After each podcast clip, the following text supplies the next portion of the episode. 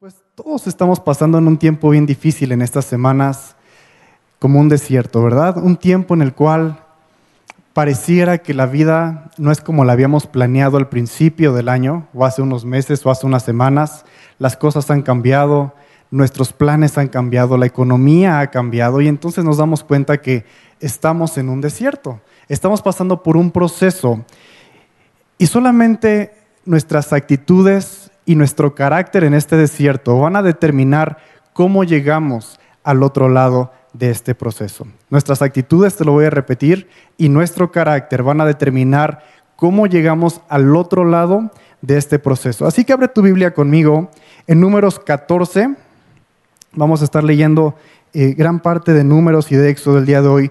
Números 14. Y, y te quiero hablar el día de hoy, durante estos días he estado leyendo mi devocional, el D07, pero también otro devocional que llevo a la mano de este. Y he estado leyendo la historia del pueblo de Israel, cómo Dios les saca de, Egipto y les lleva a la tierra prometida. Y bueno, todos los, los diferentes tiempos que han tenido de bendiciones, de milagros, de maravillas, pero también de rebeliones, de muertes. Es increíble leer el Antiguo Testamento.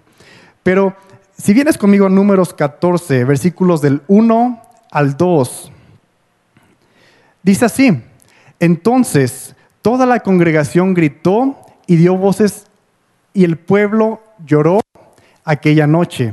Y el versículo 2 dice, y se quejaron contra Moisés y contra Aarón todos los hijos de Israel y les dijo toda la multitud, ojalá muriéramos en esta tierra de ojalá muriéramos en la tierra de Egipto o en este o en este desierto, ojalá muriéramos. Y te quiero contar un poquito acerca de qué está pasando en esta situación, por qué la gente dice ojalá nos hubiéramos muerto ojalá nos muramos.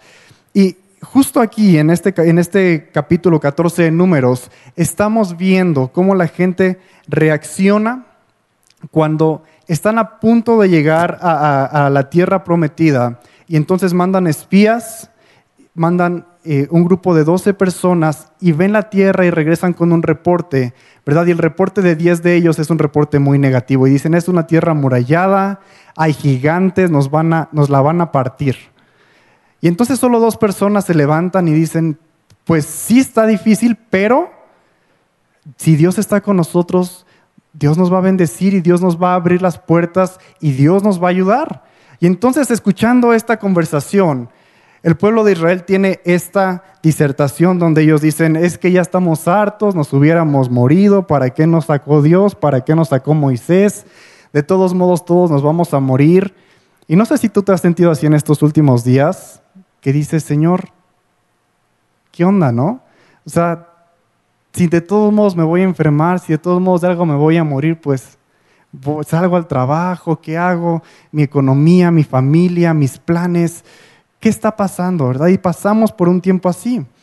Pero entonces vamos a leer números, igual, versículo, capítulo 14, versículos 20 al 28, y sigue avanzando la conversación con Moisés, con el pueblo. Moisés está como intercesor entre el pueblo y Dios. Y vamos a leer lo que dice el versículo 20.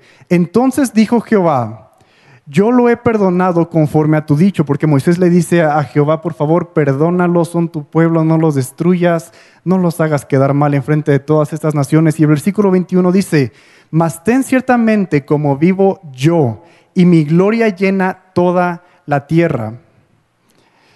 Todos los que vieron mi gloria y mis señales que he hecho en Egipto y en el desierto, y me han tentado ya diez veces, y ahí subraya en tu Biblia, diez veces y no han oído mi voz, no verán la tierra de la cual juré a sus padres. No, ninguno de los que me han irritado la verá. Pero mi siervo Caleb, por cuanto hubo en él otro espíritu y decidió ir en pos de mí, yo le meteré en la tierra donde entró y su descendencia la tendrá por posesión. Ahora bien, el amalecita y el cananeo habitan en el valle. Volveos mañana y salid al desierto, camino al mar rojo. Y Jehová habló a Moisés y a Aarón diciendo, y esto es importante lo que dice Dios, ¿hasta cuándo oiré a esta depravada multitud, subraya la palabra multitud, que murmura contra mí. Las querellas de los hijos de Israel que de mí se quejan. Y el versículo 28 dice, diles, vivo yo, dice Jehová, que según habéis hablado a mis oídos, así haré yo con vosotros. Y el título de este mensaje lo he llamado Aléjate de las multitudes. Y estamos viendo cómo Dios le dice a Moisés, ya estoy cansado de esta multitud. No está diciendo ya estoy cansado de mi pueblo, o ya estoy cansado de haberlos escogido, ya estoy cansado de haberlos ayudado, pero lo que Dios dice es ya estoy cansado de esta multitud que se queja varias veces. Ahora también te dije que subrayaras por ahí otra parte en el versículo 22 que dice que ya me han tentado diez veces. Y entonces yo leía eso en estos días y me puse a investigar cuáles son las diez veces que la multitud ha tentado a Dios. Y entonces quiero hacer un par de, observaciones aquí, porque la multitud que Dios ve no es todo el pueblo de Dios, pero es una parte representativa. Y aunque en la historia del Éxodo, de los números, y aun cuando llegan a Jerusalén, a la tierra prometida, sigue pecando la gente, estos casos de multitudes son casos en los cuales grupos de personas se han levantado, se han congregado y han conspirado en contra de Jehová o en contra de varias cosas. Entonces, hoy vamos a ver diez maneras en las que Israel tentó al Señor y a medida que las vamos a estar viendo, tal vez tú te vas a identificar con algunas de estas actitudes que has visto recientemente tal vez en tu corazón o en la sociedad o en las redes sociales y son maneras delicadas en las cuales podemos tentar al Señor, porque la Biblia lo dice. Me están tentando y ya me tentaron diez veces y ya estoy cansado de las multitudes. Así que vamos a ver rápidamente estos diez maneras en las que Israel tentó al Señor. Primero ven conmigo a Éxodo capítulo 14, versos 10 y 12, y vamos a agarrar de ahí para adelante en tu Biblia y vamos a llegar a números y vamos a seguir así. Éxodo 10, Éxodo 14, perdón, versos 10 al 12. Y dice así, estamos en, en, el tiempo en el que Moisés saca al pueblo de Israel de Egipto y están a punto de cruzar el mar, ¿verdad? Pero de repente viene el ejército de Faraón y esto es lo que vamos a leer aquí. Cuando Faraón se hubo acercado, los hijos de Israel alzaron sus ojos y he aquí que los egipcios venían tras ellos, por lo que los hijos de Israel temieron en gran manera y clamaron a Jehová. Y dijeron a Moisés, ¿no había sepulcros en Egipto que nos ha sacado para que muriéramos en el desierto? ¿Por qué has hecho así con nosotros? ¿Por qué nos has sacado de Egipto? ¿No es esto lo que te habíamos hablado en Egipto?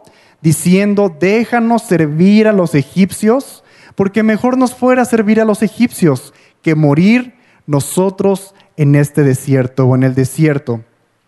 Y la primera manera en cómo el pueblo de Israel tienta o, ofende a Jehová, es, es el punto que te quiero dar, es la falta de confianza en Dios. Dentro de esta multitud de gente había gente que confiaba, había gente que vio los milagros, está Moisés, su familia, algunas personas que apoyaban este tipo de, movimiento donde Dios les estaba llevando y creían en las promesas y creían en el Dios de Abraham, Isaac y Jacob. Pero una gran multitud, cuando ven que viene un ejército, se levantan y dicen, ya nos vamos a morir, nos hubiéramos morido, ¿para qué vine? ¿Para qué estoy aquí? ¿Por qué llegué aquí? Y es falta de confianza en Dios, porque ven un problema y ni siquiera se les ocurrió voltear a Dios. Ya vieron, esto está sucediendo después de que pasaron las plagas, después de que Dios mata a los primogénitos de cada familia y de, todos los animales y las bestias en Egipto. Y aún así hay una falta de confianza en Dios que dicen, ahí viene el ejército, ya, ya aquí colgamos los tenis, me rindo, ya no puedo más. Y esa es una actitud que toman las multitudes. No confían en Dios. Ven el problema y se enfocan tanto en el problema que ya no pueden confiar en Dios. Ven conmigo al punto número 2 en Éxodo capítulo 15, versículo 23 al 24. Éxodo 15, versos 23 al 24. Y dice así, el pueblo de Israel ya cruzó el mar y ahora están vagando por el desierto, es una de las primeras paradas que toman. Y el versículo 23 dice, y llegaron a Mara, y no pudieron beber las aguas de Mara, porque eran amargas. Por eso le pusieron el nombre Mara. Y el 24 dice, entonces el pueblo, el pueblo o la multitud, murmuró contra Moisés y dijo, ¿qué hemos de beber? Una vez más vemos a esta gente cómo se está quejando, cómo a cada rato encuentran de qué quejarse, ¿verdad? Que si el ejército, ahora que si el agua está muy amarga, no, sé de qué tanto se quejaban en ese entonces, pero claramente aquí la Biblia nos dice que por el agua amarga. Y estamos viendo el segundo punto, es que es un pueblo insatisfecho, es la insatisfacción que hay en la gente. A lo largo de estas semanas hemos tenido que recortar cierto presupuesto y recortar la manera en cómo estamos viviendo en casa, Jackie y yo.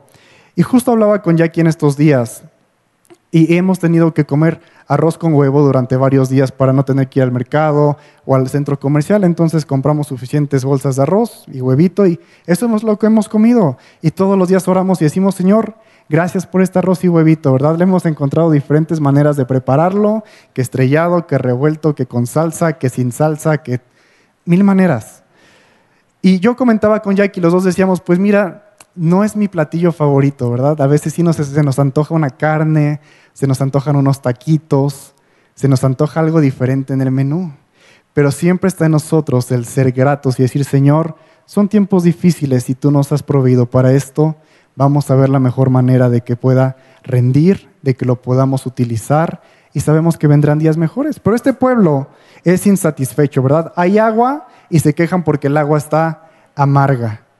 Se quejan porque no es lo que ellos esperaban, porque no es lo que ellos tenían en Egipto y entonces se quejan, ¿verdad? Y nos vamos a morir y para qué nos trajiste aquí el mismo berrinche de siempre. Vamos al punto número 3, Éxodo 16 del 1 al 3. Éxodo 16 del 1 al 3. Sigue avanzando la gente y siguen avanzando en el desierto y de repente les da hambre. Y entonces vamos a leer lo que dice aquí Éxodo 16 del 1 al 3. Y no sé si lo tienen ahí en las pantallas. Y dice, partió luego de Elim toda la congregación de los hijos de Israel y vino al desierto de Sin, que está entre Elim y Sinaí, a los 15 días del segundo mes después de que salieron de la tierra de Egipto. Y toda la congregación de los hijos de Israel murmuró contra Moisés y Aarón en el desierto. Y les decían los hijos de Israel, Ojalá hubiéramos muerto otra vez, está el berrinche, ¿verdad? Por mano de Jehová en la tierra de Egipto, cuando nos sentábamos a las, a las ollas de carne, ¿verdad? Y empiezan a recordar cuando comíamos pan hasta saciarnos. Y empiezan, ¿verdad? Otra vez, ojalá ya no estuviéramos aquí, ojalá y nuestra vida hubiera acabado en otro lugar, que Dios nos mate, que Faraón nos hubiera matado, no sé para qué nos sacaste, Moisés. Pero el problema aquí es que están dudando de la provisión de Dios. Y este es el punto número tres. El pueblo de Israel dudó de la provisión de Dios. Y no sé si tú has tenido problemas económicos, desafíos económicos para alimentar a tu familia, o has visto familias, amigos, vecinos que tienen este tipo de situación. Y no sé cuál ha sido tu pensamiento o el de ellos. Pero el pueblo de Israel, en cuanto tuvieron hambre, y recordaron los banquetes que antes se daban, la carne que a veces tenían, los ciertos lujitos que a veces tenían de comida. Entonces dudan de la provisión de Dios y dicen, ¿para qué nos sacó Dios y aquí nos vamos a morir de hambre? Y Dios hace milagros, ¿verdad? Y ahorita vamos a leer acerca del maná que Dios les da. Pero es muy curioso cómo el pueblo a cada rato se olvida del poder que tiene Dios en sus vidas. A cada rato deciden quejarse en vez de acudir a Dios y decirle, Señor, mira que tenemos sed, mira que tenemos hambre, mira que viene un ejército en contra de nosotros. Dudan de la provisión de Dios. Punto número 3. Vamos a Éxodo, capítulo 16, versos 15 al 20. Éxodo, capítulo 16, 15 al 20.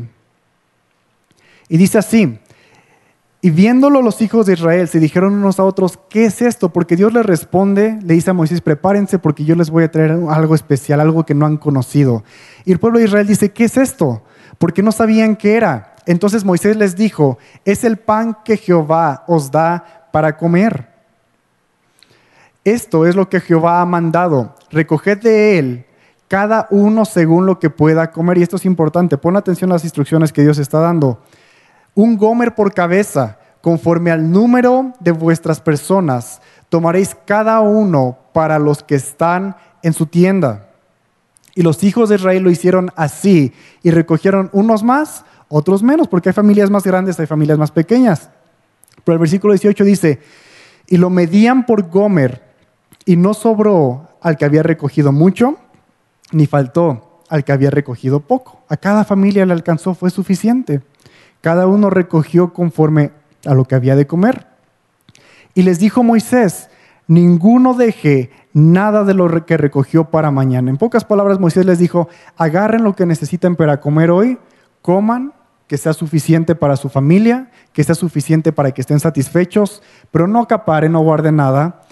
Pero el versículo 20 nos dice, mas ellos no obedecieron a Moisés, sino que algunos dejaron de, ello, del, del maná, para otro día, lo guardaron en la noche, ¿verdad? Ahí en sus toppers, guardaron los toppers, el maná, para el día siguiente lo escondieron, y esto creó gusanos y hedió y se enojó contra ellos Moisés. Qué curioso, porque Moisés les da instrucciones claras a cada rato. Moisés tiene una instrucción directa de Dios y Moisés comparte esa visión, comparte esas palabras. Sin embargo, el pueblo de Israel dice, no vaya a ser la de malas que Dios se equivocó, ¿verdad? Que se le olvide mañana alimentarnos. Y entonces, este cuarto punto es acaparar la bendición. Y yo creo que esto lo hemos visto mucho en nuestra sociedad recientemente. Gente que acapara la bendición, gente que ha ido a los centros comerciales a agarrar todo lo que ha podido, al mercado a agarrar todo lo que está disponible y acaparan la bendición. Y mira, no te quiero adelantar la historia de lo que le va a pasar a esta gente, pero aquí en la Biblia sabemos que se les llenó de gusanos, se echó a perder, olía mal y hubo un enojo por parte de Dios a través de Moisés. Cuarto punto, acapararon la bendición de Dios. Vamos a Éxodo 16, versos 26 al 28.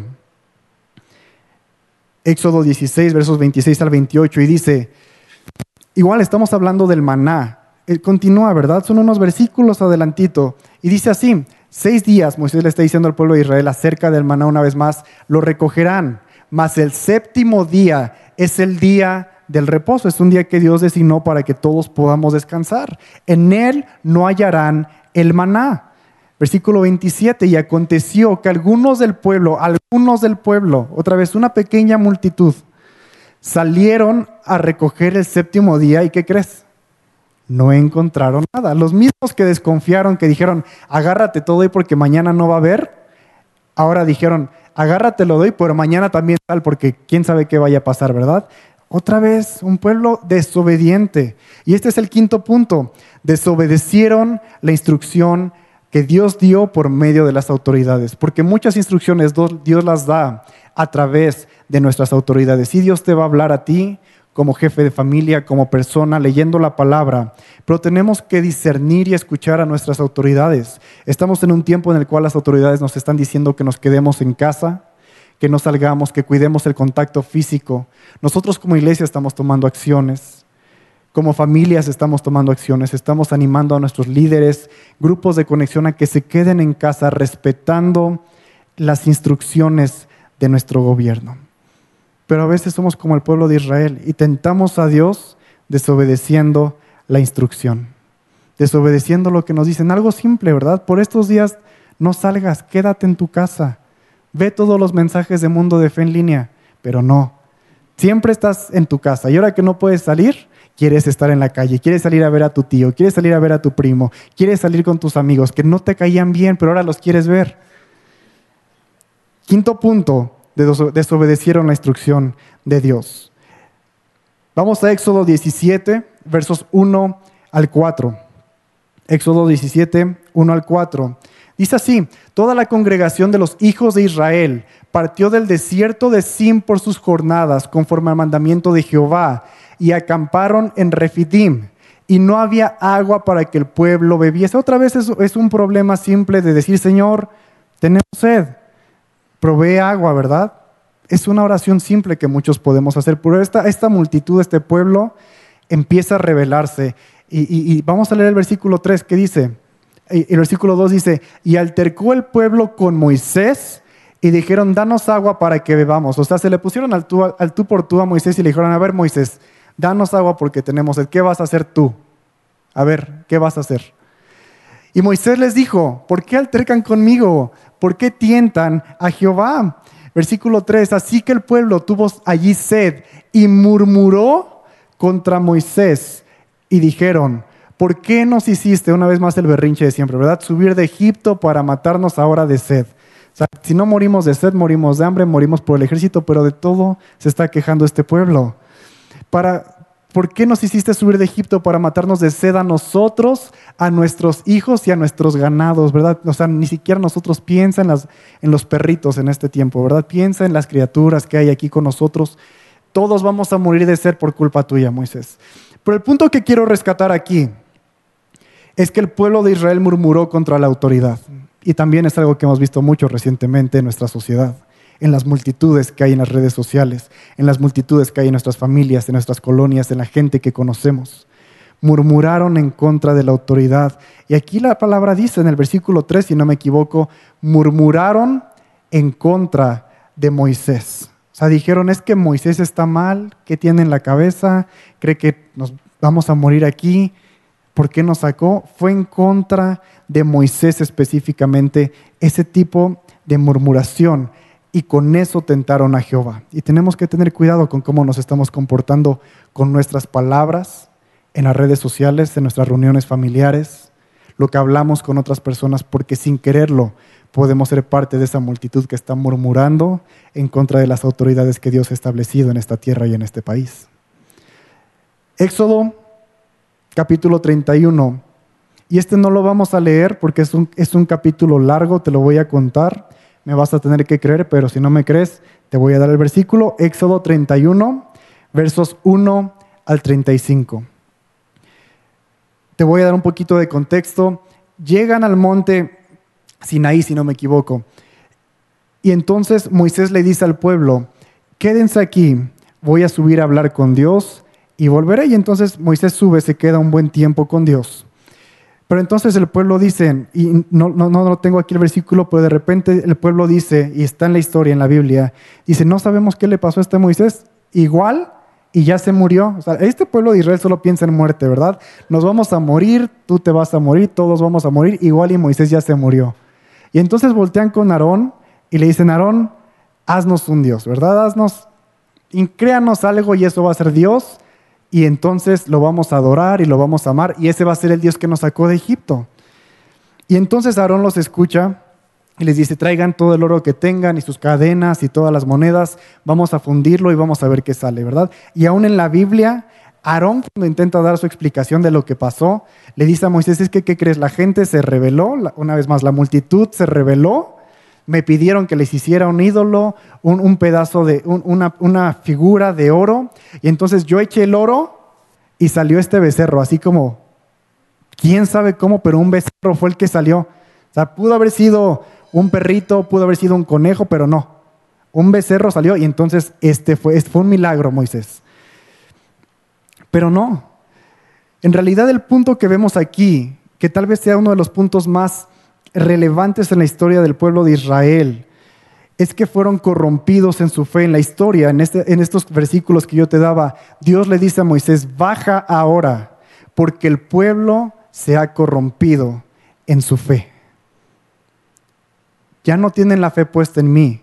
Ahora han movido su fe y sus ojos de tenerla en Jehová a una figura de oro. Y eso es lo que pasa también en nuestra sociedad. Llegamos a la idolatría y corrompemos nuestra fe y ponemos nuestros ojos en las finanzas, ponemos nuestros ojos en la medicina, ponemos nuestros ojos en quién tiene más recursos, en quién tiene más posibilidades. Y esto es importantísimo, porque eso es idolatría. Ponemos nuestros ojos en nosotros mismos, en nuestra familia, ¿verdad? Que nadie salga, que todos estemos bien, que y sobreprotegemos a todos desde una perspectiva de idolatría, porque está bien proteger a tu familia, a tu casa, a, los que son de tu hogar. Pero desde una perspectiva de idolatría, eso es incorrecto y eso es tentar a Dios. es corrompernos en nuestra fe y en vez de mirar a Dios, solo nos preocupamos por los que están alrededor de nosotros. Y mucha gente en las multitudes está haciendo esto también. Punto número 7, que es este, se corrompieron en su fe. Vamos a números 11, versos del 1 al 3. Números 11, versos 1 al 3. Y dice así, aconteció que el pueblo se quejó a oídos de Jehová. Ya no, ya no se quejaron contra Moisés, ya no se quejaron unos contra otros, ahora se quejaron directamente contra Jehová. Y lo oyó Jehová y ardió su ira y se encendió en ellos fuego de Jehová. O sea, cayó fuego sobre ellos y los consumió uno de los extremos y consumió uno de los extremos del campamento. Entonces el pueblo clamó a Moisés y Moisés oró a Jehová y el fuego se extinguió. Y llamó a aquel lugar Tábera, porque el fuego de Jehová se encendió en ellos. Punto número 8. Las multitudes se quejaron en contra de Dios. Ya no fue contra Moisés, ya no fue contra Faraón, ya no fue el agua, la comida está muy fría, muy caliente, no me gusta, sí me gusta, nos vamos a morir. Ahora fue directamente contra Dios. ¿Es que Dios está detrás de esto? ¿O es que a Dios no le importamos? Dios no existe. ¿Has escuchado esos comentarios recientemente? Son maneras en las cuales nuestra sociedad está tentando a Dios, quejarse directamente en contra de Él y decir Dios tiene la culpa. Dios no ha respondido porque no quiere, porque no existe. Y es difícil decirlo aún, pero son cosas que la gente dice, son cosas que la gente comenta en redes sociales. Son cosas que la gente dice, ya para qué hablan de ese Dios porque no ha hecho nada. Dios muchas veces se hace esperar porque tiene que tratar con nosotros como trató con el pueblo de Israel. Punto número 8, quejas en contra de Dios. Números 11, versos 4 al 34. Números 11, versos 4 al 34. Tampoco te lo voy a leer este. Igual tienes que confiar en mí, si no ya te di los versículos, estudialos, léelos en casa. Pero la gente se empieza a cansar después de unos cuantos días, meses del maná. El maná era la provisión de parte de Dios, era una bendición constante que les recordaba que Dios estaba con ellos cada mañana, con fidelidad. A la misma hora estaba ese pan listo para ellos, estaba ese maná que ellos podían recoger y era un pacto, era una promesa que Dios les daba y les recordaba, yo estoy contigo, aunque es poco, es suficiente para ti, es suficiente para tu familia. Acuérdate lo que leíamos, los que recogían mucho les alcanzaba y los que recogían poco también les alcanzaba. Pero llega un punto en el cual, eh, aún en esta historia dice que había extranjeros viajando con, con la multitud extranjeros que decían, ¿a dónde van? A la tierra prometida. Ah, vamos con ustedes, ¿eh? vámonos, vénganse, ¿verdad? Y dice que los extranjeros le dijeron al pueblo de Israel, ¿no se cansan de este maná? ¿No, no, no se han aburrido? Y entonces el pueblo de Israel, la multitud, dicen, ah, ya estamos hartos de este maná. Ni se les había ocurrido, pero bueno, alguien les dio una razón y tentan contra Jehová. Y dicen, ah, ya estamos cansados de este maná. Para no hacerte la historia larga y por el tiempo, Dios responde por medio de Moisés y les dice, no se preocupen, mañana voy a traer una provisión diferente. A un lado del campamento y al otro lado del campamento van a llegar codornices y en la boca de los codornices va a haber carne fresca, va a haber carne que no ha sido ni siquiera masticada por los codornices. Pero Jehová dice, pero a esta gente que se quejó, voy a hacer que se llenen y se sacien y se asqueen de esa carne porque ya estaba cansado de tantas quejas. Ya estaba cansado de tanto murmullo, de tanto tentar a Jehová. Y es de las primeras veces donde vemos que Jehová dice, se los voy a dar, pero no lo van a disfrutar tanto como el maná que yo les daba cada mañana. Y este punto número nueve es menospreciar tus bendiciones. Ellos menospreciaron sus bendiciones. Cada día estaba la fidelidad de Jehová. Nunca les faltó algo de comer. Siempre tuvieron que comer. Nunca nadie murió en la historia de Israel de, que estuvieron en el desierto por hambre. Pero ellos decían, nos vamos a morir porque este panecito ya no es lo que queremos. Menospreciaron sus bendiciones. Números 14, versos 1 al 4. Números 14, versos 1 al 4, y este es el punto número 10. Dice así, entonces toda la congregación, perdón, déjame una vez, te tengo que dar el, contexto aquí, pero nos unimos con la historia que leíamos al principio, que Moisés manda a estos espías a ver cómo está la tierra prometida y ellos dicen, sí es una tierra increíble, fluyen la leche y la miel, pero también hay murallas, hay gigantes, hay un ejército. Y diez de ellos dicen, no, no se va a poder. No, yo sí lo vi, no creo que, que Dios nos sacó para este tipo de cosas. Dos de ellos dicen, sí se puede, si Dios está con nosotros como lo ha estado durante todo este tiempo, todos los milagros que hemos visto, todas las veces que nos ha perdonado, podemos tomar esa tierra sin problema. Nos va a costar, sí, vamos a pelear, sí, pero podemos entrar. Y entonces, ahora sí, dentro del contexto, números 14 del 1 al 4, dice, entonces toda la congregación gritó y dio voces y el pueblo lloró aquella noche. Escuchando ese reporte, la multitud se, se descontroló y lloraron y dijeron, ahora, ¿qué vamos a hacer? ¿Verdad? Versículo 2. Y se quejaron contra Moisés y contra Aarón, todos los hijos de Israel, y les dijo toda la multitud, otra vez el berriche, ojalá muriéramos en la tierra de Egipto, o en el desierto, ojalá muriéramos. Versículo 3, ¿y por qué nos trae Jehová a esta tierra para caer a espada? O sea, hemos pasado por tanto, estamos a punto de recibir la promesa y no, no estamos dispuestos a pelear por ella, ¿verdad? Queremos que nada más con la vara conquistemos.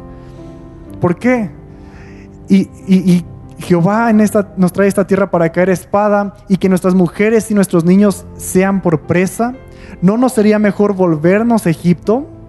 Y decían el uno al otro, designemos un capitán y volvamos a Egipto. Ahora esta parte del capitán ni siquiera es el punto. Porque el punto que te quiero dar aquí, el décimo punto es, dudaron del poder de Dios. Habiendo conocido tantos milagros, habiendo pasado las plagas, habiendo, habiendo visto agua que salió de la peña, maná que caía del cielo, los codornices, habiendo visto tantos milagros de que su ropa no se desgastaba, de que no se cansaban, de cómo viajaban como una multitud y los, los pueblos les temían y aún los pueblos, los reyes decían, Dios está con ellos. Llega este punto y el, la manera en cómo tentan a Dios, tientan a Dios, es dudar de su poder y decir, Dios no tiene poder para eso. Y esto también lo hemos visto mucho recientemente. Y hemos puesto más nuestros ojos en la medicina, esperando una vacuna, esperando una dosis que traiga la respuesta a nuestros problemas. Y no está mal, no, no, no, no quiero traer aquí conflicto ni abrir un debate. Yo sé que Dios usa la medicina. Pero si no podemos creer que Dios es quien nos inspira e inspira a cada profesionista, a cada médico, a cada científico a encontrar una cura. Nuestros ojos están en el lugar incorrecto y le estamos quitando el poder a Dios y dándole todo el poder a un solo hombre, diciendo, este va a ser nuestro líder porque este puede darnos la solución. Estamos dudando del poder de Dios. Te voy a repetir estos puntos. Primer punto, falta de confianza en Dios. Segundo punto, insatisfacción. Tercer punto, dudar de la provisión de Dios. Cuarto punto, acaparar la bendición. Quinto, desobedecer la instrucción. Sexto, murmurar en contra de las autoridades que Dios ha establecido. Séptimo, corromper nuestra fe e idolatrar otras cosas, otras personas, a nosotros mismos. Ocho, quejarnos directamente en contra de Dios, de su nombre y de quien Él es. 9. Menospreciar las bendiciones que Dios nos da todos los días. Y 10. Dudar del poder de Dios.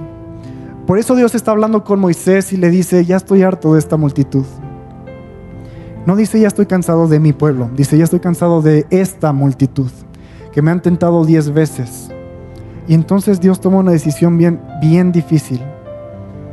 Yo creo que aún para Dios fue difícil. No lo dice la Biblia, pero a mí se me hace difícil de escuchar, de creer, de tener que vivir en ese tiempo. Y le dice, ya no van a entrar a la tierra prometida. Esta generación, todos los que cometieron este tipo de faltas, los que me tentaron una y otra vez, van a tener lo que querían. Y lo leíamos al principio, conforme a sus palabras les voy a responder, que se mueran. la siguiente generación va a entrar. Porque no tuvieron fe, porque tuvieron todas estas faltas. Y no es, no quiero darle la tierra, no quiero darle la promesa a alguien que no se la merece, alguien que aún en sus actitudes ha fallado múltiples veces en contra de mí, en contra de lo que he instruido, en contra de lo que he puesto enfrente de ellos. No te quiero dejar nada más así con este mensaje y que tal vez digas, chin, tengo 4 de 10, 8 de 10, 10 de 10. Pero quiero decirte esto, Dios nunca buscó una multitud. Dios desde el principio buscó una familia, buscó un pueblo. Y cuando se queja de ellos, dice, estoy harto de la multitud, no del pueblo. Te lo repito una vez más. Porque la, multitud se basa en sus pensamientos, emociones y necesidades humanas. Pero el pueblo, los que somos hijos de Dios, y ya moviéndolo a nuestros tiempos el día de hoy, conocemos, escuchamos y honramos la dirección de Dios. No nos movemos por emociones, por pensamientos, por necesidades. Nos movemos por lo que Dios nos habla, por lo que Él nos muestra. Tentamos a Dios cuando decidimos ignorarlo en nuestra mente, en nuestras acciones y en nuestro corazón, porque Él siempre está ahí. Él siempre estuvo enfrente de Israel, abriendo camino como un estandarte. Pero Israel lo ignoraba en su mente, en sus acciones, en sus emociones. No seamos como el pueblo de Israel. Justo en estos días, mientras estaba la transmisión en vivo de un clamor, un pastor oraba y, y Dios llenó esta parte del mensaje. Y Dios me decía, no sean como el pueblo de Israel, sean como Job. Job tuvo toda razón para quejarse, para aislarse, para acaparar las bendiciones, para murmurar, pero Job no actuó así. Job amaba a Dios, Job ofrecía ofrendas todos los días por él y por su familia y decía, Señor, y si alguno de mis hijos ha pecado, aquí hay una ofrenda por parte de ellos. No sé si pecaron hoy, pero aquí está la ofrenda de parte de ellos. Ayudaba a las viudas, a los huérfanos, a los pobres. Pero de repente vemos en la historia de Job y no, no la vamos a abarcar el día de hoy. Pero entonces Dios le da permiso a, Satanás para que toque la vida de Job y le dice, puedes tocar todo lo que hay en él y alrededor de él, pero su salud no la vas a tocar, su vida no la vas a tocar.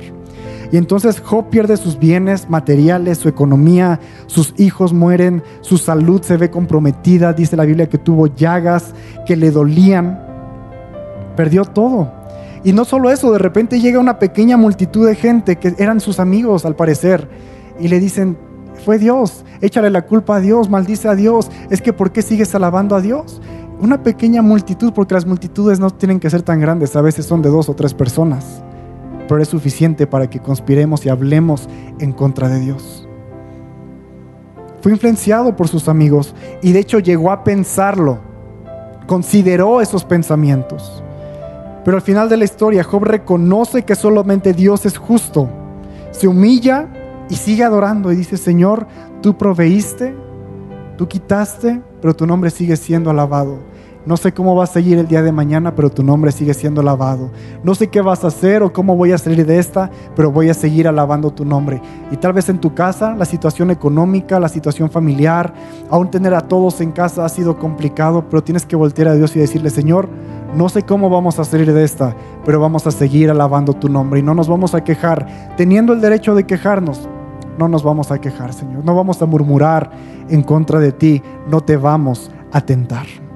Y al final de la historia, es una historia muy linda, la puedes leer en esta semana, Dios restituye todo lo que Job perdió y le da el doble de todo lo que perdió a medida de, ganado, de su economía, aún sus hijos, todo Dios se lo restituye al doble.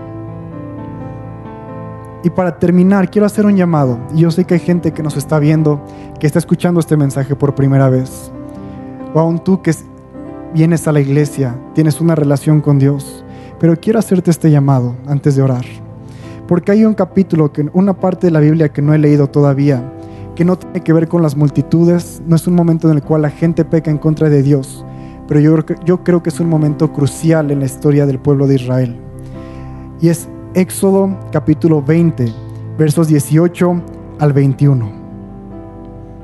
Y dice así esta historia. Cuando está, cuando está Moisés a punto de ir a hablar con Dios, dice, el pueblo observaba el estruendo de la nube que bajó y los relámpagos y el sonido de la bocina que era la voz de Dios. y el monte que humeaba, y viéndolo el pueblo temblaron y se pusieron lejos. Y el versículo 19 le dijeron a Moisés, habla tú con Dios por nosotros, y nosotros oiremos, pero no hable Dios con nosotros para que no muramos. Y Moisés respondió al pueblo, no teman, porque para probarlos vino Dios y para que su temor esté delante de, ustedes, para que no pequen. Entonces el pueblo estuvo lejos y Moisés se acercó a la oscuridad en la cual estaba Dios, a esa nube densa que había descendido. Aquí en ninguna parte la Biblia habla de que Dios haya tomado esto como una ofensa, ni como una manera de tentarlo. Pero sí es un momento que determinó la historia del pueblo de Israel cuando ellos dijeron, no queremos ser los que tienen la relación directa con Dios. Ve tú Moisés, tú encárgate, tú represéntanos y nada más dinos qué hacer. Porque sabes qué, y este es mi llamado, Dios quiere tener una relación contigo. Dios escogió un pueblo, Dios ahora nos llama su pueblo, nos llama hijos e hijas por medio de Cristo, por medio del sacrificio que Cristo dijo en la cruz. Aún hoy celebramos esa resurrección, de que Él vino a la tierra, vivió entre los hombres, murió en una cruz por amor a ti, por amor a mí, pero no se quedó muerto. Se levantó de la tumba al tercer día y hoy recordamos ese tercer día. Pero con esa muerte trajo perdón de pecados, trajo sanidad para tus enfermedades, para tu alma y también trajo un pacto nuevo entre el Padre, entre Jehová y nosotros, en el cual ahora Él nos llama hijos e hijas. Y eso es lo que Dios siempre ha querido. No ha querido que nada más escuches a través de un profeta o de un pastor. No ha querido que nada más te muevas por lo que dice un gobernante. Dios te quiere hablar a ti personalmente. Esta multitud pecó porque no tenía una relación con Dios. Escuchaban lo que Dios había dicho en algún lugar, pero nunca lo escucharon directamente de Dios, porque si no la historia sería muy diferente. Dios demostró su interés por tener una familia desde ese entonces, lo sigue haciendo el día de hoy. Yo te quiero invitar en este día a que dejes de ser parte de la multitud, a que te alejes de las multitudes y te hagas parte de la familia. Cierra tus ojos conmigo y vamos a orar. Y si esta es la primera vez que tú haces esta oración, Nada más escúchala, créela. Y aún si te gustaría acercarte y conocer más de Dios, escribe aquí en, las redes sociales, en la parte de los comentarios y nos estaremos comunicando contigo más tarde. Señor, te damos gracias por este mensaje. Padre, no permitas que te tentemos como el pueblo de Israel lo hizo. Abre nuestros ojos y haznos conscientes de cada actitud, de cada necesidad, de cada pensamiento, de cada emoción, Padre. No queremos ser una multitud delante de tus ojos, queremos ser una familia. Queremos tener relación contigo. Queremos conocerte y hablarte como hablamos con nuestra familia que está alrededor de nosotros, sentados junto a nosotros. Padre, si hay algo que necesitamos, que te lo pidamos de la manera correcta en oración, no quejándonos, no murmurando, no volteando lo que teníamos hace un mes, hace una semana, pero mirándote a ti diciendo, Padre, hay esta necesidad hay este problema, por favor ayúdanos.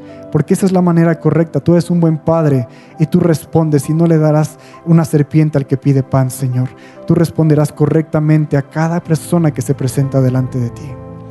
Padre, te pido que tú bendigas a cada familia, que en estos tiempos difíciles, estos tiempos de desierto, nos hagamos más conscientes de tu presencia, más conscientes de tu compañía.